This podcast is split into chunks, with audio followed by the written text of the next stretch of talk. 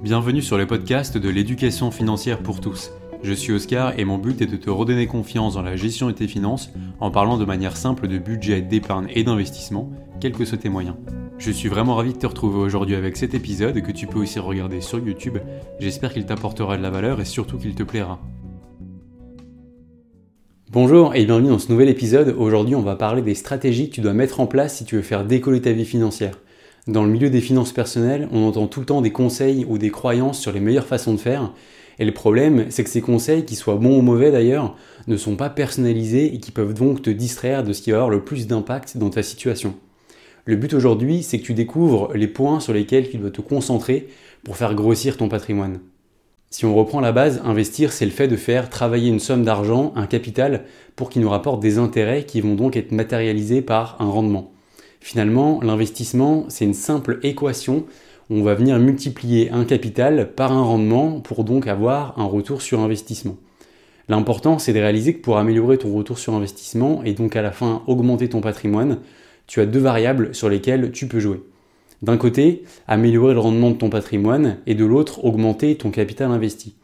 Ça paraît assez évident dit comme ça, mais en fait, il est assez probable que tu sois dans une situation où une variable va avoir beaucoup plus d'impact sur tes finances personnelles que l'autre.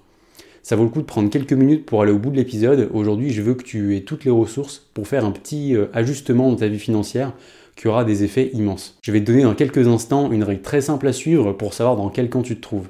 Imagine un étudiant de 20 ans, on va l'appeler Adrien, qui commence à se passionner pour l'investissement et qui a l'idée de placer ses 5000 euros d'économie qu'il a réunis avec ses différents petits boulots. Adrien se renseigne, il lit des bouquins de référence sur l'épargne et sur les différents types d'investissement, il regarde même des vidéos YouTube comme celle-là pendant qu'il prend son petit déjeuner.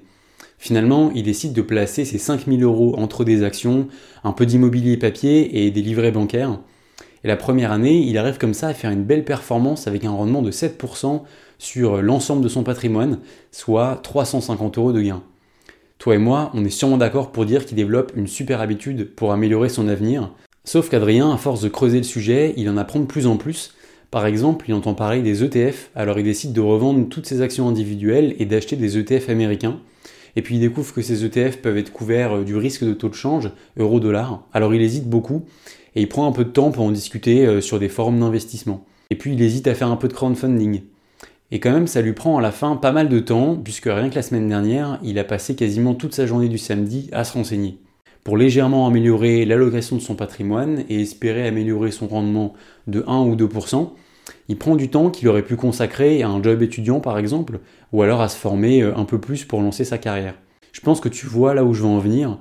Faire un petit boulot le samedi pendant toute l'année scolaire aurait pu lui rapporter autour de 3000 euros, qu'il aurait pu investir et augmenter son patrimoine de 60%, mais améliorer son rendement de 2% ne lui a rapporté que 100 euros sur un an. Il a préféré essayer d'améliorer son retour sur investissement en jouant sur le rendement de son capital plutôt que d'essayer d'augmenter son capital investi. Au contraire, si on regarde la situation de ses parents, Sylvie et Hervé, qui ont un joli patrimoine de 2 millions d'euros en plus de leur résidence principale, la logique n'est clairement pas la même. S'ils prennent un petit peu de leur temps pour s'informer sur leurs possibilités d'investissement, ou alors s'ils vont prendre l'avis d'un bon conseiller en gestion de patrimoine, ils vont pouvoir eux aussi améliorer l'allocation de leur patrimoine. Sauf que eux, s'ils augmentent leur rendement global de 2%, ça va se traduire tous les ans par une augmentation de 40 000 euros en retour sur investissement. Même avec des métiers à très haut revenu, ça va être compliqué pour Sylvie et Hervé d'être plus rentables que ça en travaillant un peu plus dur pour augmenter leur capital investi. Ça, ils l'ont très bien compris, alors ils privilégient l'option petit effort, gros résultat et pas l'inverse. Parfois, chez les Américains, on entend l'expression on ne devient pas riche en investissant. Alors il ne faut pas le prendre de manière trop littérale, bien sûr qu'investir c'est un moyen de s'enrichir sur le long terme, assez fiable d'ailleurs, mais il ne faut pas inverser les étapes. Il vaut mieux d'abord bosser dur pour avoir un montant significatif à investir. S'il fallait euh, une phrase un peu caricaturale pour illustrer ce phénomène, on pourrait dire qu'épargner c'est plutôt pour les pauvres et investir c'est plutôt pour les riches. Si tu es dans une situation extrême comme Adrien ou ses parents, tu sais déjà sur quelle variable de l'équation tu dois te concentrer. Maintenant, si tu es quelque part entre les deux, voilà une petite technique pour y voir plus clair je te conseille de comparer d'un côté ta capacité d'épargne annuelle, mais attention de manière réaliste, je te renvoie vers mon tableau de trésorerie en description pour la calculer précisément, avec de l'autre côté tes retours sur investissement actuels. Si ta capacité d'épargne dépasse tes retours sur investissement, tu es dans la phase où augmenter ton capital investi aura le plus d'impact. Maintenant, si tes retours sur investissement dépassent ta capacité d'épargne annuelle, alors chercher à économiser ou travailler plus pour augmenter ton capital investi n'a pas forcément de sens. Et s'ils sont proches, il faut tout simplement passer du temps sur les deux, à la fois sur ta capacité d'épargne et en même temps sur la qualité de tes placements. Finalement, on peut voir ça comme un continuum qui prend place tout au long de la vie d'un investisseur.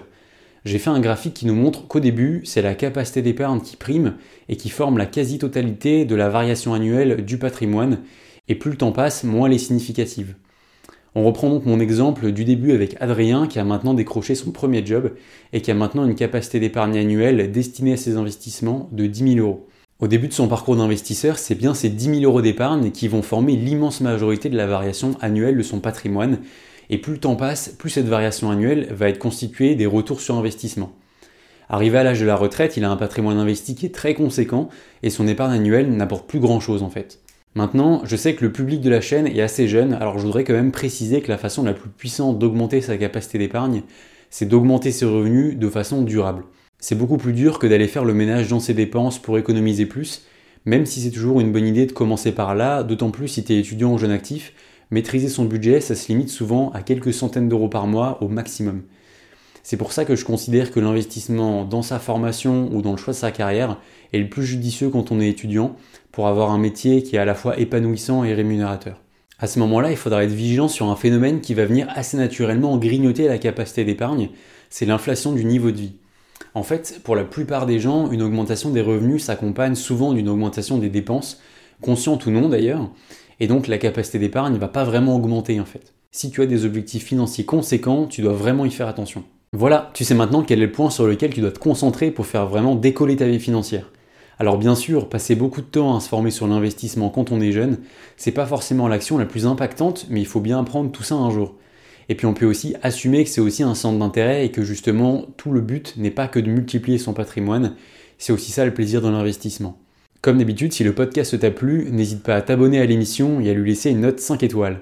Je te rappelle que tu peux retrouver l'émission en vidéo sur YouTube encore merci de m'avoir écouté, porte-toi bien et rendez-vous sur les prochains épisodes.